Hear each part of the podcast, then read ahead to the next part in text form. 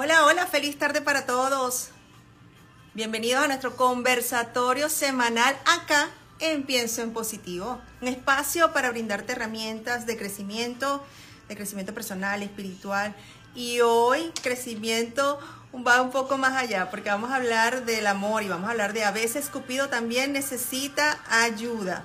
Y hoy con un invitado especialísimo, que es el doctor Alberto Barradas. El doctor Alberto Barradas me llenó de mucho orgullo porque es venezolano, así que bueno, a ver, a ver, arriba los venezolanos, ¿dónde están acá? Señálenme, pónganme manitos. Es venezolano, es un psicólogo clínico eh, que nació en Caracas. Eh, es fundador de Psicovivir y Psicovivir Internacional y lo más interesante de él es que él tiene un estilo irreverente, maneja un liderazgo bien desafiante y sé que a muchos nos interesa y nos gusta que nos digan las cosas tal y como es. Así que él estará hoy con nosotros brindándonos un poco de eso de a veces Cupido necesita también necesita ayuda. Y de hecho, él recientemente tuvo una conferencia en Miami y esa conferencia tuvieron que abrir una segunda una segunda fecha porque se vendió completamente. Así que hoy es un privilegio tenerlo acá. Así que avísenle a sus amigos, familiares, a todos aquellos que estén pasando por alguna situación em, de pareja, alguna cosa que quieran mejorar, que quieran arreglar y que quieran escuchar aquí verdades y entender muchas cosas de ello, vamos a tener entonces al doctor Alberto Barradas. Vamos a extenderle desde ya la invitación para que entre con nosotros y conversar con él. Vamos, él va a estar pendiente. Ya aquí está el doctor Alberto, vamos a extenderle la invitación. Importante, psicovivir, maneja más de 20 mil pacientes o ha manejado más de 20 mil pacientes a nivel mundial. Aquí estamos, pero estamos al revés. Ahora sí. Ahora sí. qué gusto, qué gusto. Menos mal, menos mal que donde estoy, menos mal que donde estoy, está organizado, no vieron nada malo ni nada feo, así que perfecto. No, eso estuvo genial. Además, se ve todo ordenadísimo, como bien lo dijiste, impecable. Así que, qué mejor. ¿Te das cuenta? Qué mejor tarjeta de presentación. María Alejandra, ¿cómo estás? Mucho gusto y un honor, un placer, un privilegio estar aquí contigo, con tu gente, de verdad me siento muy honrado de estar aquí contigo. más honrada estoy yo de verdad que aceptar la invitación, porque hace mucho tiempo, bueno, te admiramos con tu psicovivir. Me encanta tu estilo, y como bien lo decía, irreverente, desafiante, pero claro, claro y conciso, ¿qué es lo que nosotros necesitamos escuchar? Y más ahora que está en esta época del amor, un amor bien, bien complicado, creo que estamos viviendo, redes sociales situaciones que nos vuelven, nos trastornan en todo momento. Sin duda alguna, sin duda alguna. Yo pienso que, el amor eh, a veces es una pandemia, ¿ok? Porque fíjate una cosa, ¿no? Es una estadística que no se habla mucho, pero nosotros los psicólogos sí la conocemos.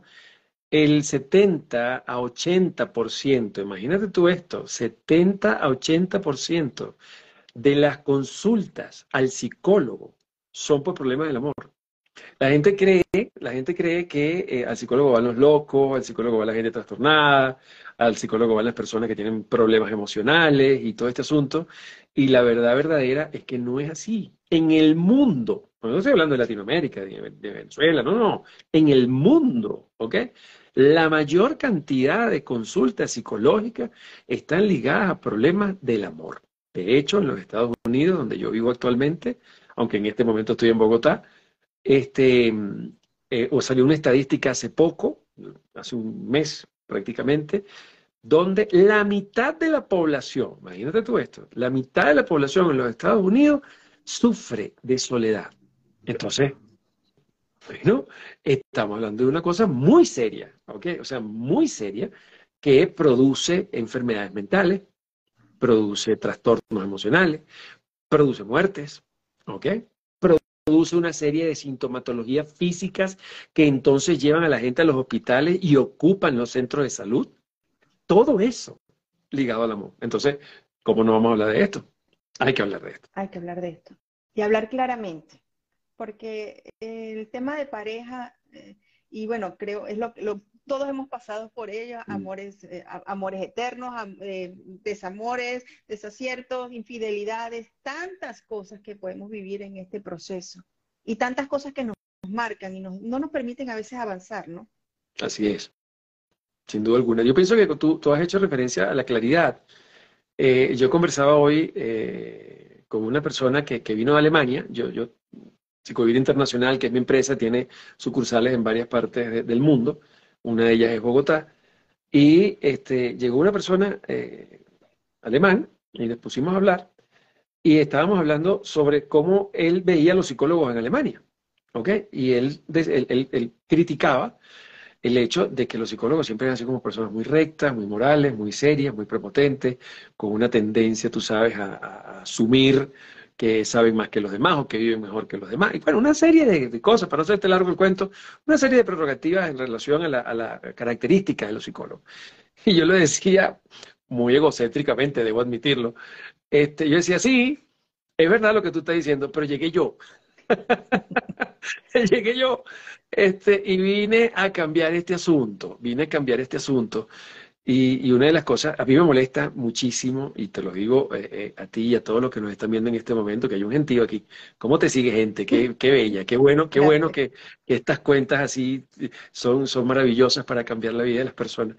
Este, yo me tomé la, la, no sé, la atribución en mi vida de producir una revolución en la psicología, aunque esa, esa palabra yo le tengo cierta piquiña, este, porque, porque básicamente a mí me caen mal los psicólogos. imagínate tú, qué paradoja, ¿no? A mí me caen mal los psicólogos. Entonces, como me caen mal los psicólogos, dije, no, no, yo voy a cambiar este asunto. Este, y entonces, bueno, eh, hemos cambiado la forma de, hacer psicología, de hablar de psicología. Y yo soy uno de los que, de, los, de los que cree profundamente de que tú tienes que hablarle a la gente sin mucha, con respeto, evidentemente con respeto, con sindéresis, con profesionalismo, pero hay que hablarle en su idioma, en nuestro idioma. ¿Ok? O sea, hay que hablarle en nuestro idioma. Hay que decirle al pan pan y al vino vino, y hay que decir las cosas como son, sin mucho, mucho dornito, sin mucha cosa. Y eso, evidentemente, bueno, trae problemas, porque, bueno, no, a todo el mundo le gusta que le digan la verdad. ¿Ok? Entonces, a mí tampoco. Yo, a veces a mí no me gusta tampoco. A mí no me digan la verdad, dime una mentira mejor. Así como Ricardo Arjona, yo prefiero una mentira que me lleve la vida. ¿Ok? Entonces, pero la verdad, la verdad es que hablar claro, hablar directo, hablar sin cortapisa y sobre todo hablando del amor, creo que salva vidas, creo que salva vidas. Este, la gente tiene que escuchar las cosas que tiene que escuchar, no lo que quieren escuchar, sino lo que tienen que escuchar. Eso me gusta, lo que tienen que escuchar. Y qué interesante, porque entonces anteriormente uno tenía el temor, ir al psicólogo era, era sinónimo de que tenías un tornillo flojo. O hasta dos. Pero hoy por hoy se han vuelto tan importantes y tan valiosos, porque, y es lo que es tan importante y tan valioso tener la, el apoyo de un profesional en el área del amor, en el área, en tantas áreas que ahorita nos estamos moviendo y que a nivel mental pues nos puede afectar en mayor o menor proporción. Y qué interesante que ahora podamos ser, escucharlos de una forma diferente, amistosa, cordial, que lo que me estás diciendo es, válido porque lo estoy viviendo y tú también lo has vivido. Claro.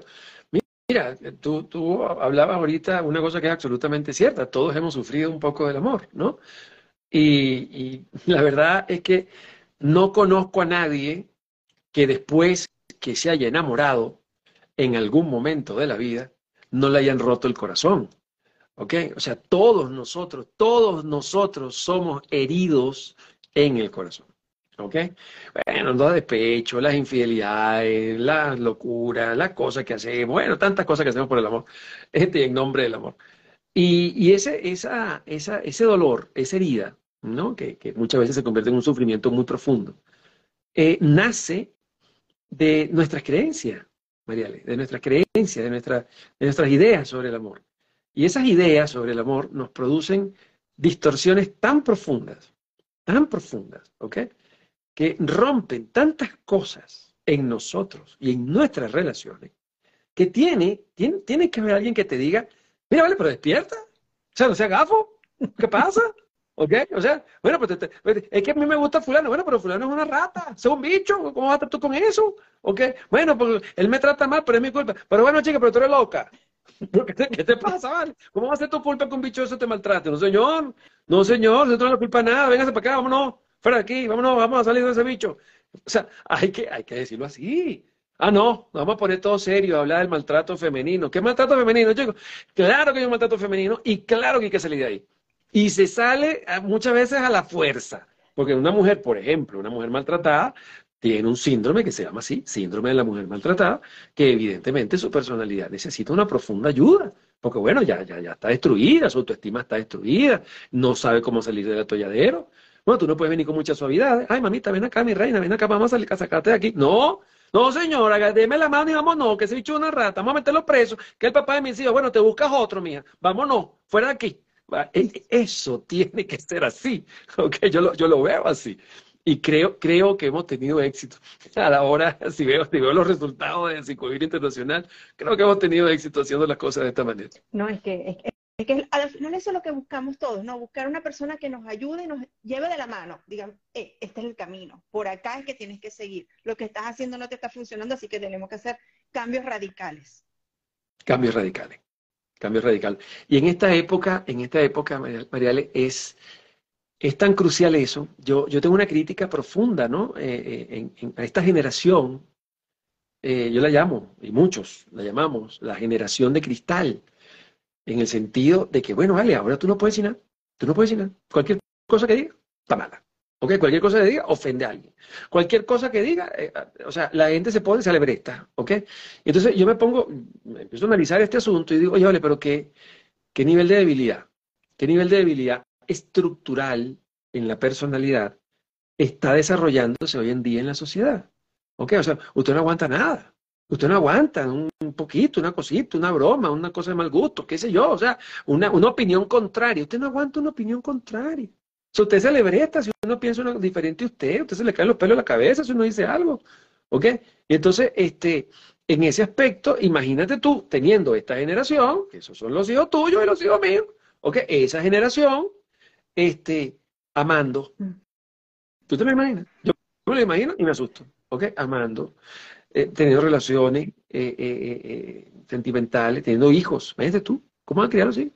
Si ellos son débiles, ¿cómo van a criar los hijos? Entonces, es terrible tendríamos que hacer una autocrítica también. Bueno, ¿y quiénes son los padres de la generación de cristal? Ah, papito aquí. ¿Te das cuenta? Entonces, eso también tenemos que mirarlo. Eso también tenemos que mirarlo. Entonces, todo este proceso social, ¿verdad? Que estamos viviendo hoy en día, donde, por ejemplo, hoy, bueno, yo no sé, yo, tú eres hombre, tú eres mujer, ¿cómo te llamo? ¿Eres ella? ¿Eres ella? ¿Cómo es este asunto? Se me enredó la cabeza, ¿me explico? Que estamos viviendo en esta sociedad así, yo creo que es importante que nosotros aprendamos los valores del amor los valores del amor. No hay nada más difícil que el amor. Yo, yo, lo, yo lo siento así, Mariale, yo siento que el amor es lo menos inteligente que tiene el ser humano. El amor es lo menos inteligente que tiene el ser humano. Sobre todo porque la inteligencia en psicología, el concepto de psicología, es la capacidad de resolver problemas. ¿Qué es la inteligencia? Examen de psicología. Usted es alumno de psicología, viene el profesor y ¿qué es inteligencia? Usted le va a responder, la capacidad de resolver problemas. Usted tiene 20 puntos. Perfecto, esa es la definición. Perfecto. ¿Y el amor? El amor lo crea.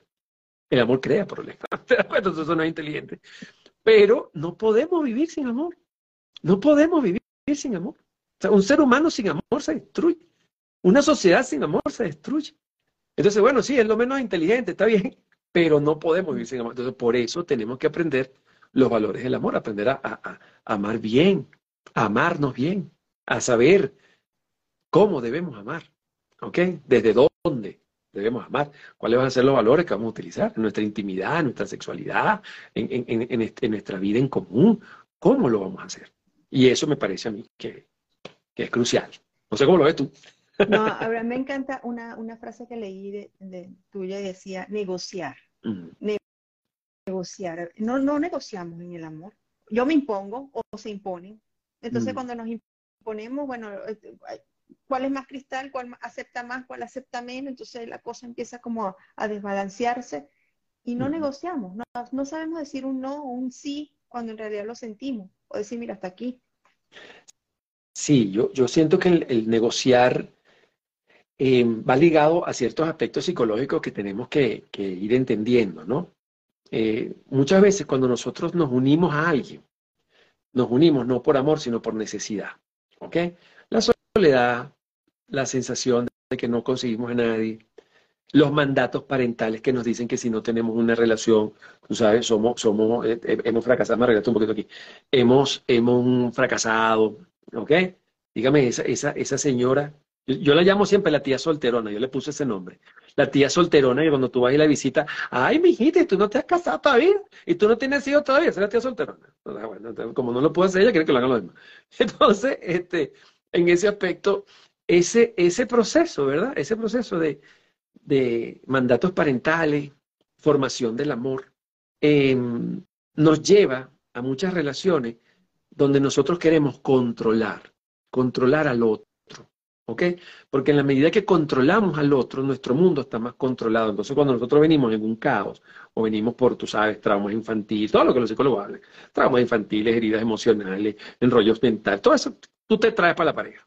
¿Ok? Tú te la traes para la pareja. Entonces te unes a alguien y la haces depositaria de todo ese bichero que tienes adentro. ¿Ok? De todo ese bichero. Y empieza la imposibilidad de negociar porque no estás preparado para negociar.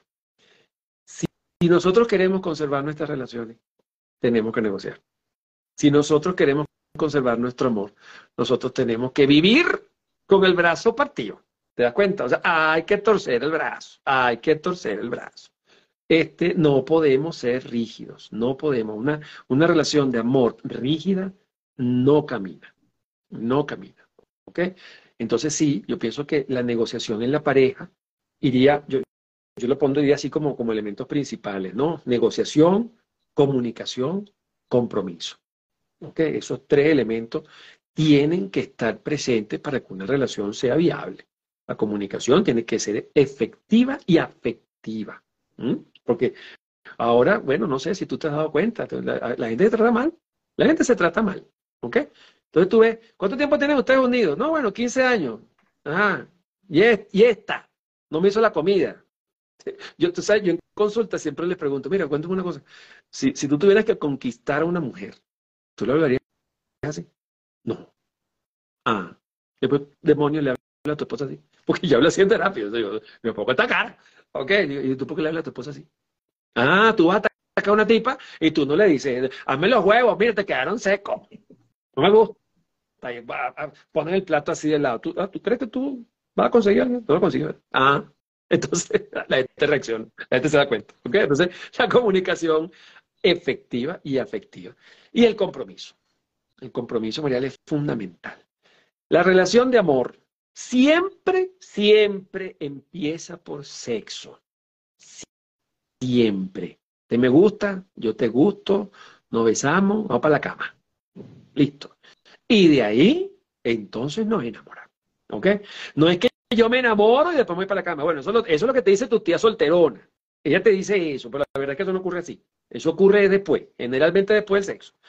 Entonces usted agarra y se enamora y todo el asunto, y esa unión, esa unión es sexual, es apego biológico. Usted no piensa, usted no tiene lógica, usted no tiene inteligencia, usted no tiene nada. Usted lo único que quiere es estar con esa persona, usted no, le interesa la vida.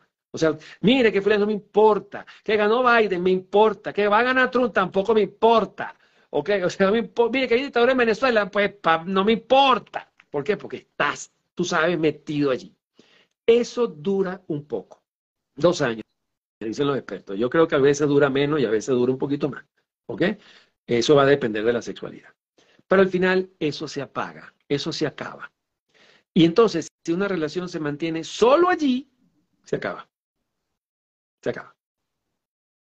Tiene que haber un compromiso, un compromiso, donde yo digo, vamos a establecernos objetivos comunes, vamos a hacer cosas juntos, vamos a desarrollarnos juntos. Vamos a evolucionar juntos. Y entonces vamos caminando por ese sendero donde tenemos que irnos entendiendo y tenemos que dar nuestro brazo a torcer y tenemos que comunicarnos y tenemos que negociar y a veces tiene mal aliento y huele mal. Y entonces, ajá, bueno, mira, no, no me orines, dígame las peleas por el orina en la poseta, Dios mío, santo Dios, tanto rollo por eso, Dios mío. Pero mira que estás regando la poseta, coño, pero que baja la... Eso, los hombres tenemos ese problema. Hay una neurona en nuestra cabeza que dice, usted jamás cierre la tapa de la poseta. Eso no es, eso no es de hombre, eso no es viril. Usted no puede bajar la tapa de la poseta. Y hay una neurona en las mujeres que dice, la tapa de la poseta tiene que estar cerrada. Entonces, ¿ves tú? Esos son problemas. Esos son problemas, ¿ok? El hombre generalmente, tenemos un problema de puntería, es un problema de puntería. Usted de una poseta así grandota, yo estoy orinando afuera, Dios mío, pero ¿qué pasa? No entiendo por qué yo estoy orinando afuera. ¿Ok? Bueno, es, esos son problemas, esos son problemas. La gente cree que no, pero sí lo ve, ¿ok? Que roncas en la noche, que te tiras gas, dígame los gases, los gases. No te quiero contar si te comes un pedazo de carne antes de dormir, ay Dios mío, eso puede que se causa el divorcio. ¿Te das cuenta? Los gases. Los hijos. ¿Sabes que los hijos unen el matrimonio? Mentira, eso te lo dijo tu tía soltrona que tampoco tiene hijos. Los hijos no unen el matrimonio, eso es falso. Más bien muchas veces hasta como lo destruyen. Si, tú llevas mal el asunto de la paternidad, lo, puede destruir la, relación. Eso es mentira. Todas esas cosas, todo eso que te estoy hablando, yo estoy seguro que la gente está muerta de la risa con esto. Este, si tú no tienes compromiso, cualquier cosita de esta que ahorita parece un chiste, te va a destruir el matrimonio entonces tienes que tener compromiso. Esos tres pilares, creo que me, me un discurso, me disculpan. este, pero eso, eso tiene que estar en un matrimonio, sin duda. Espectacular. No, y es que, claro, cada uno de nosotros nos estamos riendo porque es que nos estamos viendo a, nuestra, a nuestro escenario particular y lo que estamos viviendo y cosas que de repente, por ejemplo, en mi caso, mi esposo dice que a veces lo, lo aturdo con tantas ideas, porque estoy una cosa aquí, otra cosa aquí, ya va, yo no puedo procesar tanto, me dice, pero yo, bueno, pero más o menos, ¿cómo hacemos? ¿Cómo hacemos? yo así. Entonces, bueno, llegamos como un entendimiento, ¿no? Pero con un acuerdo. Pero sí, es, e, e, es, tan fino y tan importante el amor y a la vez tan delgada esa línea, ¿no? Tantas cosas.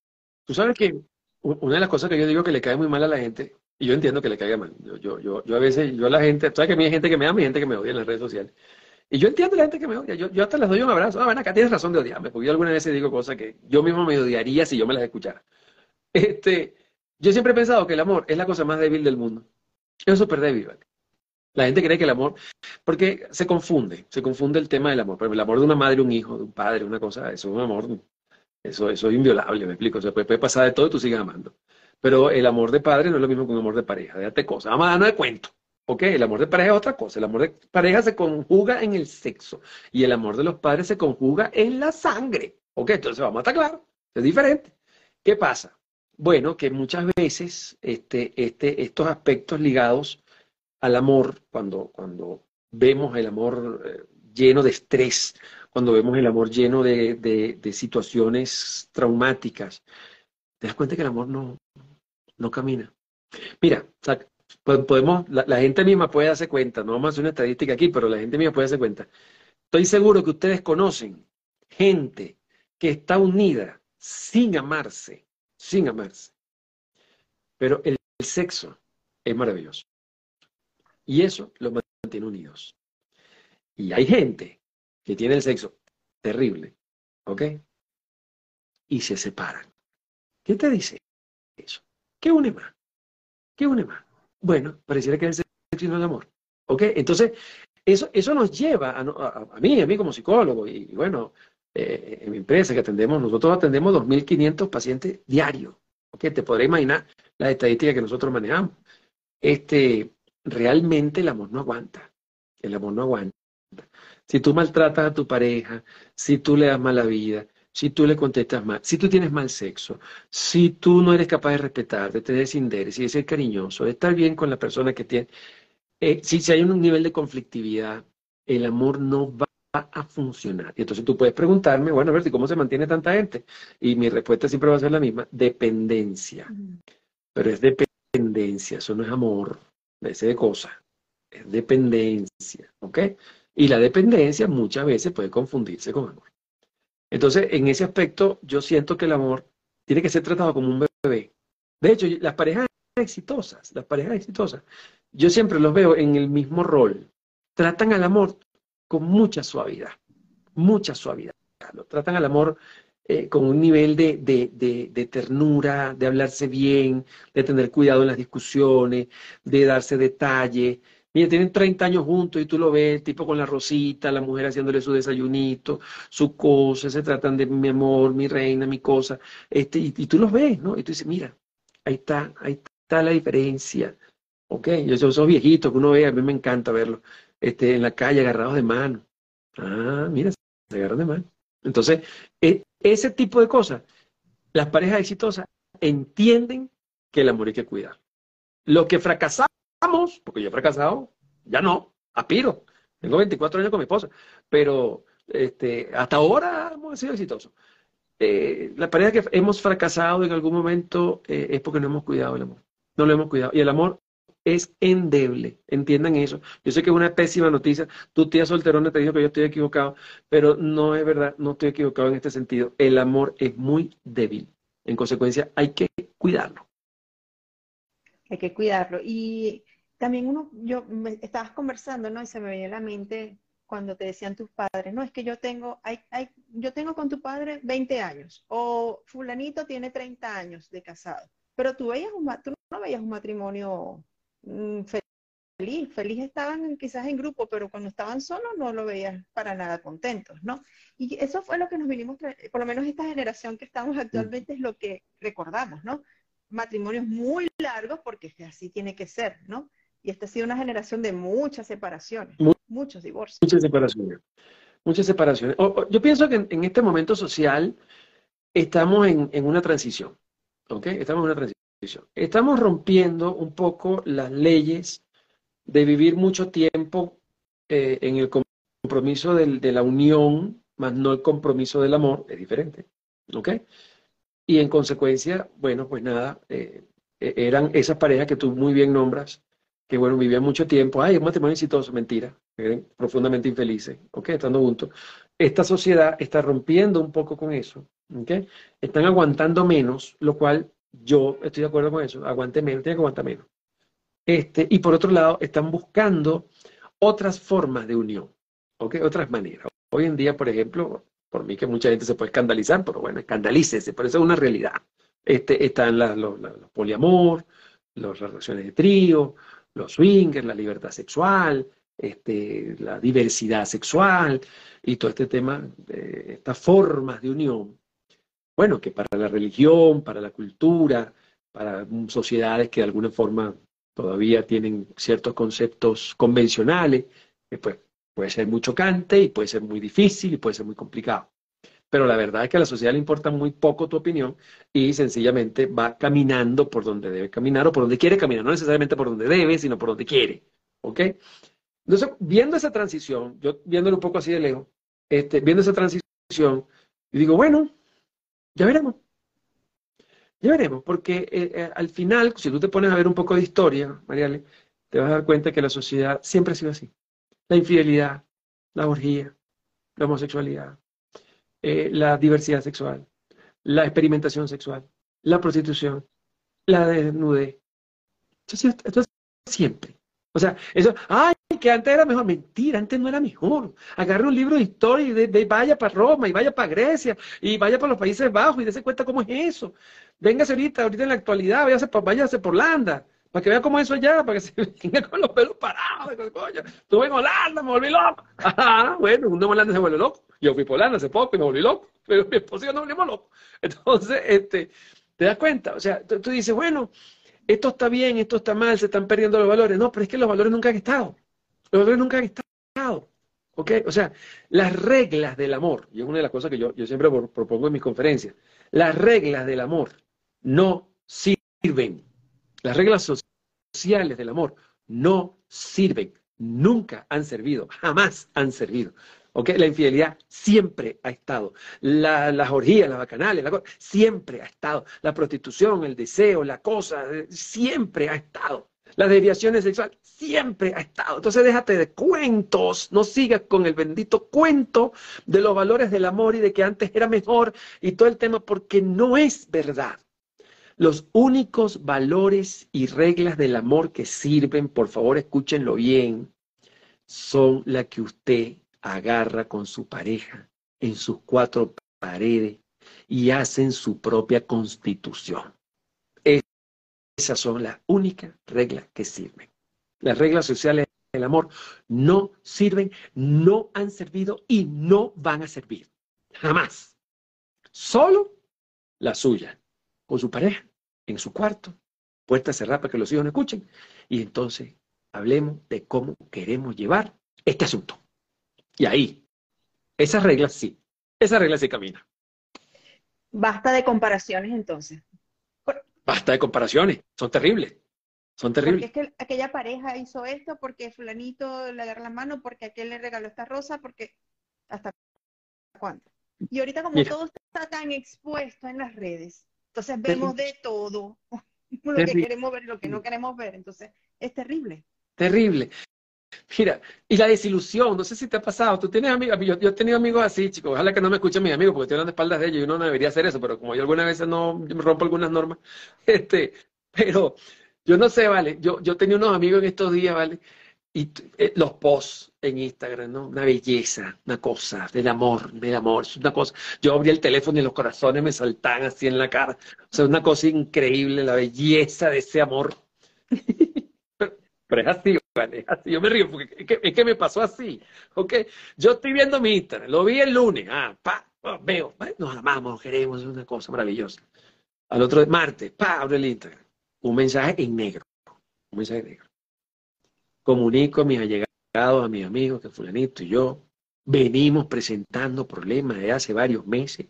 Hemos hecho todo lo necesario para tratar de recuperar nuestra relación, pero no hemos podido, nos hemos separado. Pero bueno, o sea, ayer estaban, en, el post de ayer estaban felices y en este post están separados. Pero no solamente eso, no se, todavía no había recogido la quijada cuando, miércoles, otro pojo, la tipa saliendo con otro, él saliendo con otro, en relaciones que ya tenían desde hace rato. Entonces tú dices, Dios mío, me engañaron, me engañaron. ¿Te das cuenta? Bueno, eso pasa muchísimo, ¿ok? La exposición ficticia del amor. La exposición ficticia del amor. Nos está echando a perder la vida. Nos está echando a perder la vida. Si antes íbamos mal, ahora vamos peor. ¿Ok? Porque ahora antes nos comparábamos con los aspectos sociales y lo que te decía tu tía solterona. Este, ahora no. Ahora no. Porque ahora, ahora vamos para Instagram y vemos a esa pareja feliz y nosotros vemos al bicho ese que tenemos en la cama y decimos, Dios mío, pero qué desgracia, porque, porque yo me fijé en este gordo tan feo, Dios.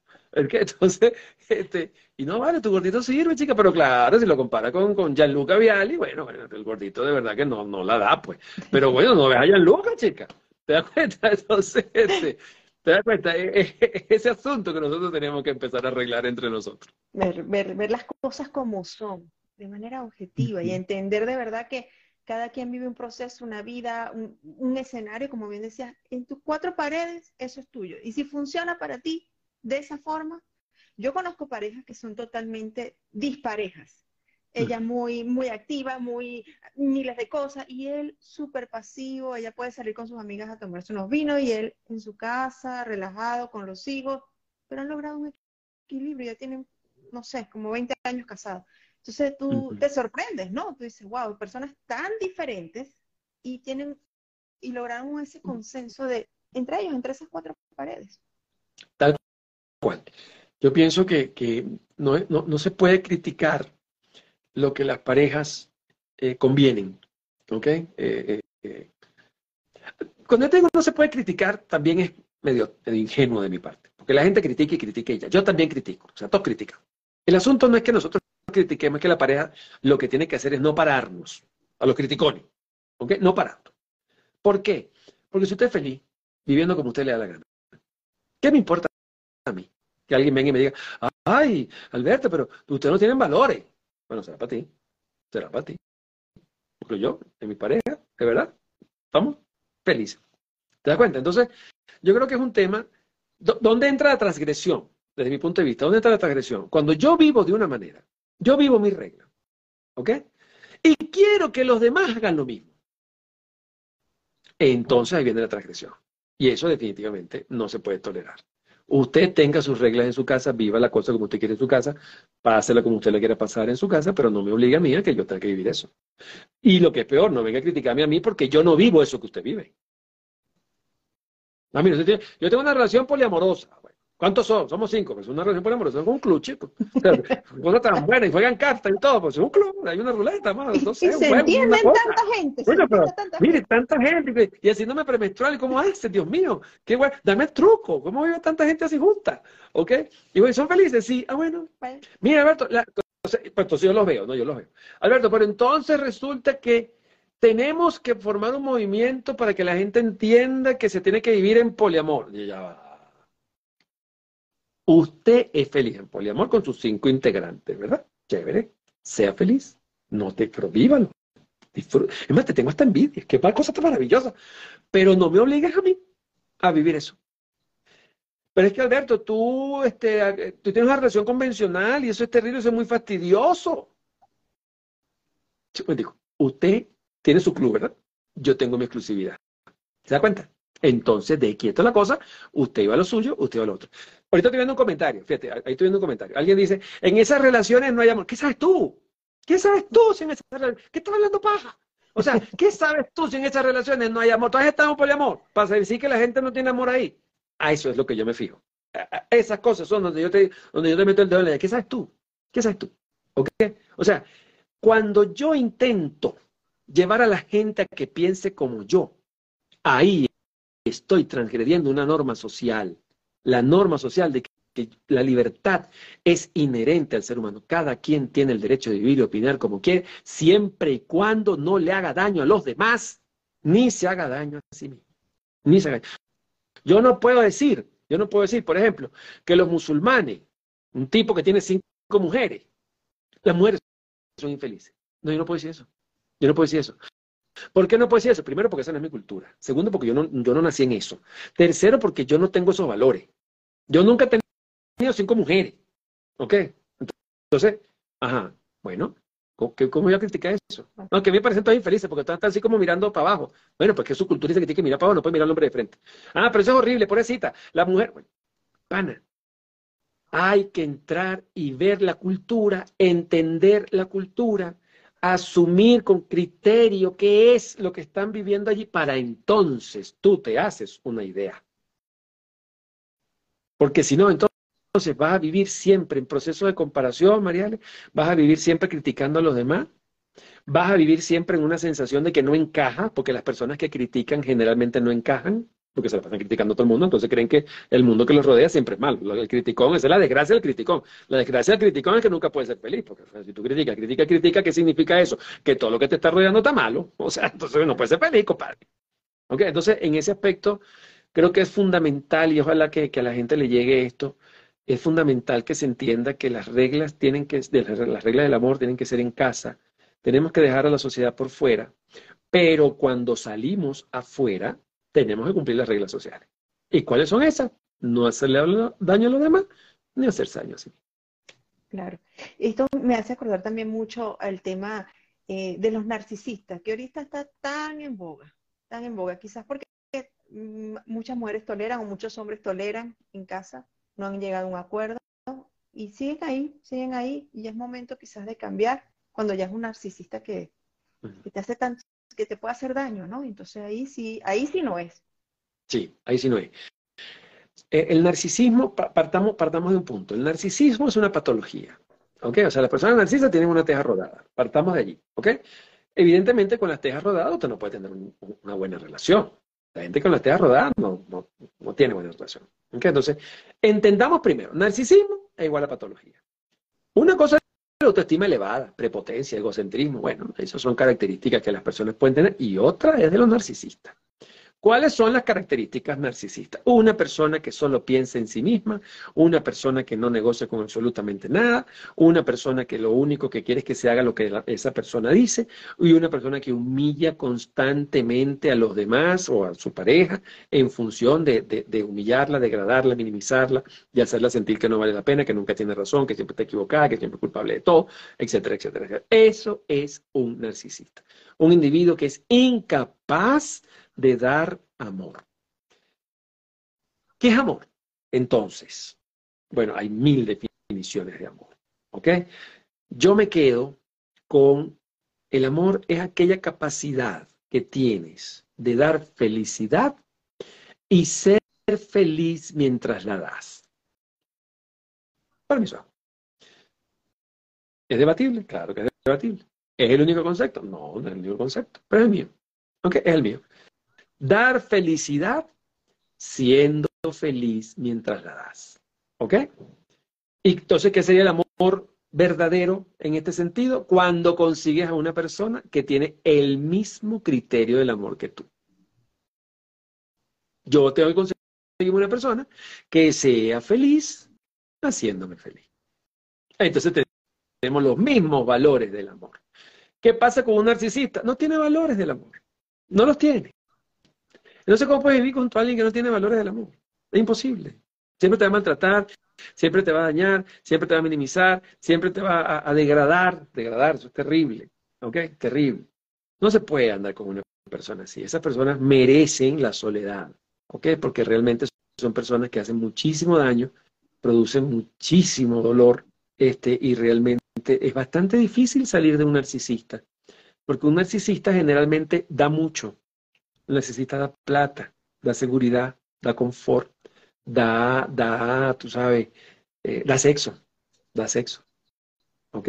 Entonces, el narcisista da mucho, pero da para engrandecerse. Yo te doy sexo porque yo quiero que tú me digas que yo soy el mejor hombre del mundo. ¿Ok? Yo te doy plata porque yo quiero que tú dependas de mí. Yo te doy seguridad que en realidad no es seguridad, es control. Yo te quiero controlar. Entonces, las personas que no están así pila, que no están moca con esto, creen que, ay, que, que, él me mantiene, él me ama, o él me da seguridad, él me cuida, este, es un maravilloso en la cama, bueno, es un Sansón, ¿te das cuenta? Y bueno, salir de ahí es bien complicado. Entonces, cuando usted es un narcisista, corra, corra lejos, corra lejos. Si usted está en este momento con un narcisista, vaya a terapia. No es que él, tiene que ir a terapia. No, no, el narcisista no va a ir para terapia, déjese de cuento, de, quítese la, los monitos de la cabeza. Eso un narcisista no va a ir para terapia jamás. Eso no existe. Porque para ir a terapia tenemos que entender primero que necesitamos ayuda. Y un, y un narcisista es perfecto. No necesita ayuda. ¿Cómo necesita ayuda si no tiene ningún problema? De lo que es usted. Ese, ese es el argumento del narcisista. ¿Te das cuenta? Entonces, no, no, quien tiene que ir para terapia es usted. A mí siempre me dicen, ay, Alberto, y mi esposo es narcisista, ¿cómo hago para llevarlo a terapia? Usted, mire, si la teja rodada la tiene usted. La teja rodada la tiene usted, no él. Porque él está loco ya de entrada. En cambio, usted se volvió loca. Él era loco ya de entrada y usted se volvió loca. Usted tiene que ir usted para que salga de ese bicho.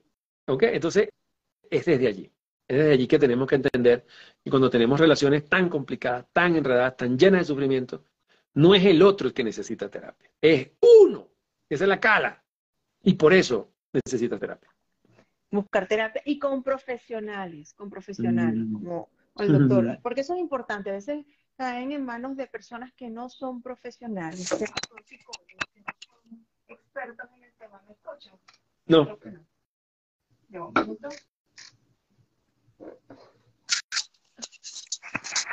Hubo acá un, una caída. Una caída. Como el amor. El amor a veces se cae. Palabra cierta, una caída. Eh, como les venía diciendo, eh, buscar un profesional, un profesional de la salud que te ayude a salir de esta situación, de esta y de muchas otras que se pueden presentar. No es un amigo, no es que yo puedo, a veces no se puede solo. A veces pasas uh -huh. años y años sin poder salir, por ejemplo, de un narcisista o poder entender sí. que tu situación que tu situación cada vez se hace más chiquita y cada vez te encierras más y cada vez pierdes más amigos y, y ya no ves a la familia y ya no, no estás feliz y te, te vas opacando, ¿no? Entonces ahí cuando sí, necesitas, totalmente. antes de llegar a ese punto, hay que buscar una, un apoyo, un apoyo importante y un especialista como ustedes en el grupo de Psicovivir es importantísimo. Gracias, gracias por recomendarnos. Oye, bueno, un saludo ahí a, a, a, mi sobrino que lo acabo de ver por ahí, a Santiago. Un abrazo, Santiago. Te quiero siempre. Mira, tú sabes que hay, hay un punto importante, ¿no? Eh, el tema de los profesionales. En estos días, yo, yo estuve a punto de lanzar eso como un post, pero dije, no, porque la persona se va a sentir mal y yo he mejorado en mi vida. Yo, he, yo me he convertido en una persona más sabia. Entonces ya no soy tan frontal así. Pero yo estoy a punto, a punto de lanzar un post porque alguien me escribe por el DM y me dice, me, me cuenta un problema. Yo no entiendo problemas por DM porque la psicología tiene que ser en terapia, no puede ser un DM. ¿Ok? Pero, eh, bueno, me cuenta su problema. Y yo le digo, ¿has pensado en ir a terapia? Me dice, sí, claro. ¿Y por qué no has ido? Y me lo dijo así, por lo menos fue honesta. Me dijo, porque primero fui por un brujo. Y yo leí la cosa. Y te fue bien con el brujo. No me ha ido tan mal, pero no me ha solucionado el problema. Digo, ok, bueno, cuando el brujo no te soluciona el problema, viene básico. ¿Ok? Y me quedé pensando, la mujer esa de verdad, lamentablemente lo leí chico como a las 11 de la noche y me produjo insomnio la mujer, este, porque me quedé pensando en ella, chico, este, terrible. Y yo decía, bueno, qué cosa tan, tan, tan fatal. Primero, ¿cómo le tenemos miedo al psicólogo? Segundo, este, ¿cómo buscamos cosas que por baratas o por, rap, o por promesas de rapidez o por creencias irracionales, mágico-religiosas, creemos que nos las van a solucionar? Partamos de un punto. A mí me gusta la sinceridad, ya ustedes lo vieron, y, no quiero caerle a cuentos a nadie. Psicólogos malos abundan. ¿Qué significa eso? Significa que el hecho de que nosotros siempre digamos, mira, hay que ir para el psicólogo y aquí para el psicólogo y tal y qué sé yo, eso no es una garantía de que usted le vaya a ir bien. Déjese de cuento. La vida no siempre es justa. Y uno cree que va a buscar ayuda y agarró y consiguió uno peor que el marido narciso ese que usted tiene. El psicólogo peor, peor que ese, ¿ok? Ocurre. Hay que decirlo. Ocurre. ¿Ok? Y ocurre lamentablemente con cierta frecuencia, ¿ok? Hay psicólogos que por muy título que tengan, bueno, no, sirven. ¿Qué hace uno? Yo siempre les doy el mismo ejemplo, ¿ok? Si usted va para un médico, usted tiene una enfermedad, un cáncer, vamos a poner una cosa fea, un cáncer, ¿ok? Ajá, está por un médico, no le gustó el médico, le fue mal, ¿ok? Usted se queda con su cáncer, usted no vuelve más nunca por médico, no, ¿verdad? Usted va y busca otro. Y si no le sirvió el otro, el segundo, usted se queda con su cáncer, se rinde. No va a poner, papá el brujo. No. Busca un tercero.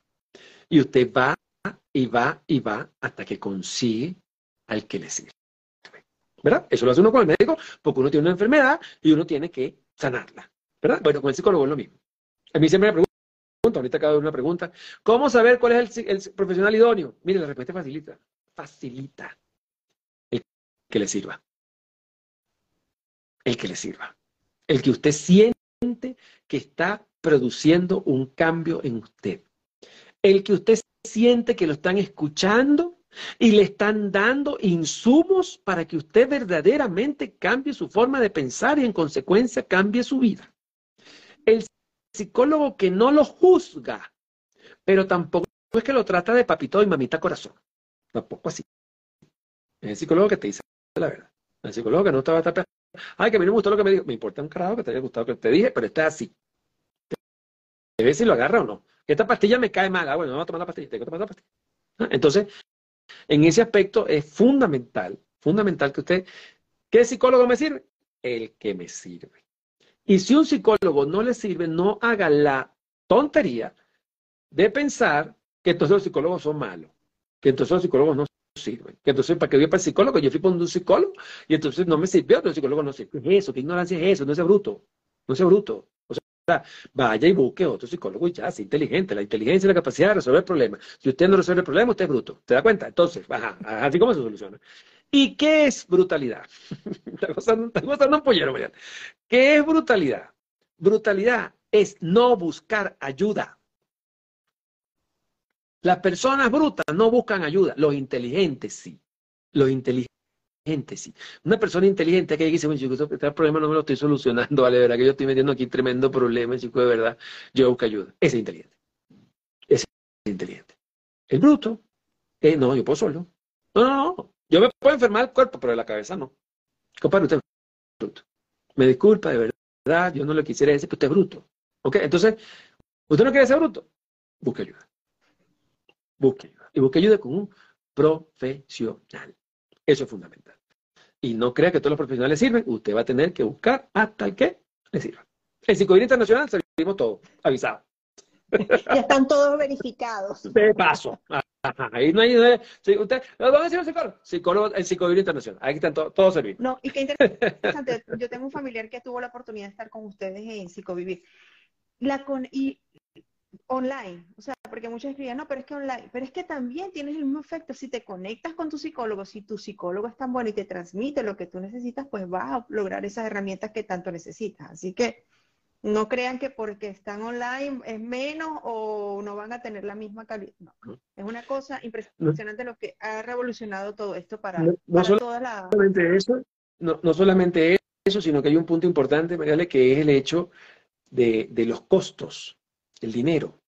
Ah, hay otro mito, hay otro mito que yo también lo he intentado derrumbar, aspiro yo, este, que es el mito de que el psicólogo, chicos, tú sabes, no sé, la gente cree que los psicólogos vamos para el mercado y le, que Dios, Dios, se lo pague.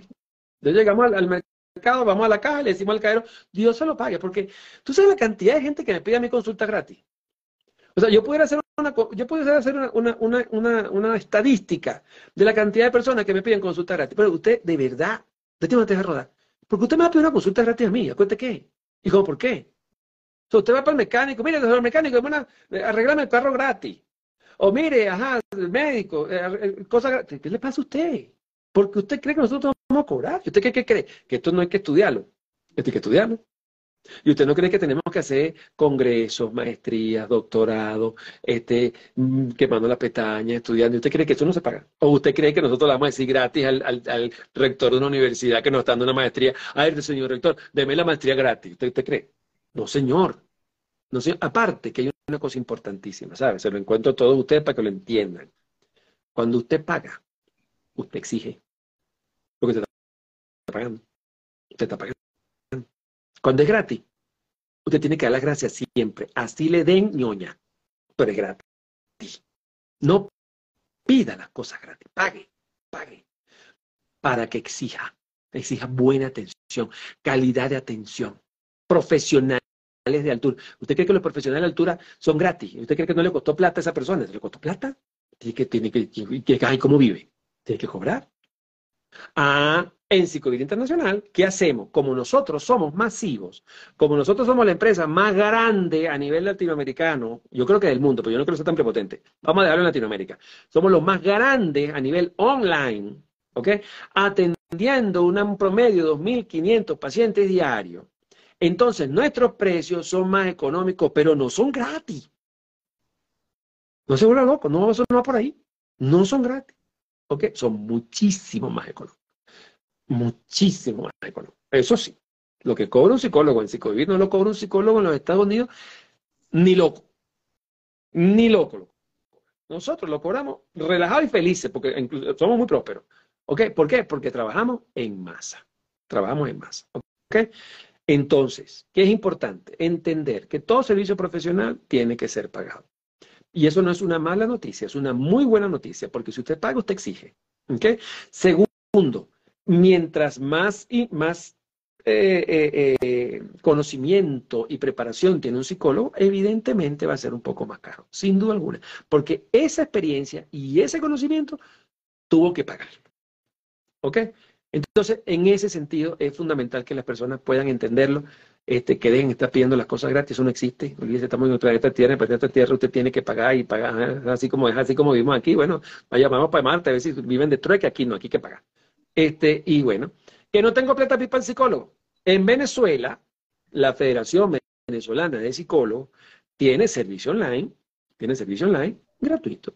¿Ok? La Federación Venezolana de Psicólogos, muchos psicólogos dan este, sus servicios, algunas horas gratuitas para atender al público, ellos la tienen. ¿Ok? Entonces, no deje de buscar ayuda, porque si hay la posibilidad de que usted reciba ayuda. ¿Ok? Así que, cero excusa. Cero, excusa. Me encanta hay que ir al psicólogo. Me encanta eso. Cero excusa, hay que ir al psicólogo. Ya nos quedan pocos minutos para terminar este, este hermoso live. ¿Con qué cerramos? ¿Qué le podemos, aparte que nos ha regalado muchísimas cosas, ¿no? Pero ¿con qué cerramos? ¿Cuál sería esa guinda del pastel? El amor, el amor es un proceso bidireccional que empieza unidireccional. Yo, primero me amo a mí para luego poder amar a otros. Pero ¿cómo, es eso? ¿Cómo se come eso? Si yo me amo lo suficientemente a mí, no aceptaría un amor que me haga infeliz. Si yo me amo a mí, si yo me respeto a mí, si yo tengo consideración conmigo, yo no acepto en mi vida a alguien que me trate de manera diferente a como yo me trato a mí mismo. Si yo entiendo que el amor hacia mí nace de la conciencia de que yo soy un milagro, porque tengo que haberle echado mucho cañón de aquello que te conté para estar en donde cada uno de ustedes está. Y eso es milagroso, porque usted le puede haber pasado mil cosas terribles. Y seguramente le pasaron a cada uno de las personas que nos están escuchando y viendo en este momento. Seguramente le han pasado cosas terribles.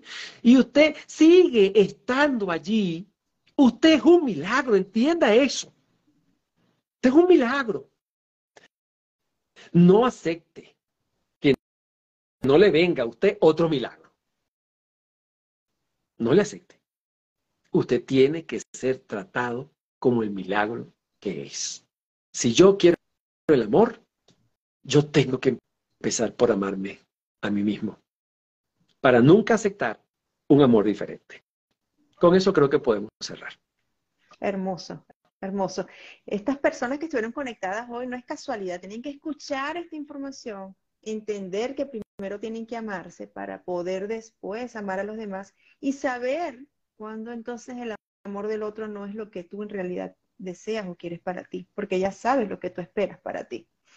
Hoy estuvo con nosotros el doctor Alberto Barradas en Psicovivir. Consultas a través de tu cuenta, le dan clic a la bio y por ahí pueden obtener información. Hay muchos psicólogos acá conectados que quieren ser parte del Team Psicovivir. También pueden obtener información a través de tu cuenta. Vénganse, vénganse, los queremos a todos. Los queremos a todos. Vénganse, nosotros los formamos. Nosotros formamos a los psicólogos y una vez formados, forman parte de Psicovivir. Excelente.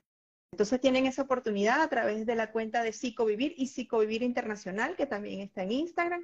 La página web es súper completa, tienen toda la información también ahí para contactarlos y poder accesar a toda la información que acá este, pues, se ha brindado.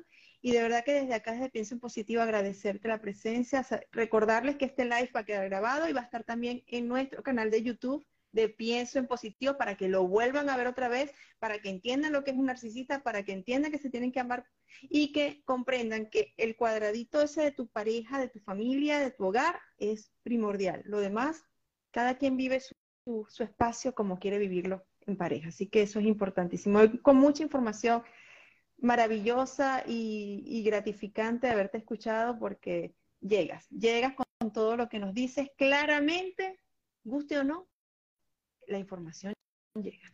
Allá va. Se, dice lo que se tiene que escuchar, no lo que se quiere escuchar. Un honor, un privilegio. Me siento muy honrado de estar aquí contigo y con todos ustedes. De verdad, espero que esto les haya servido mucho y sirva, les sirva cuando lo vean grabado. Un fuerte abrazo. Muchas gracias. Hasta luego. Muy buenas noches. Feliz noche. Gracias a todos. Gracias por ser y por estar.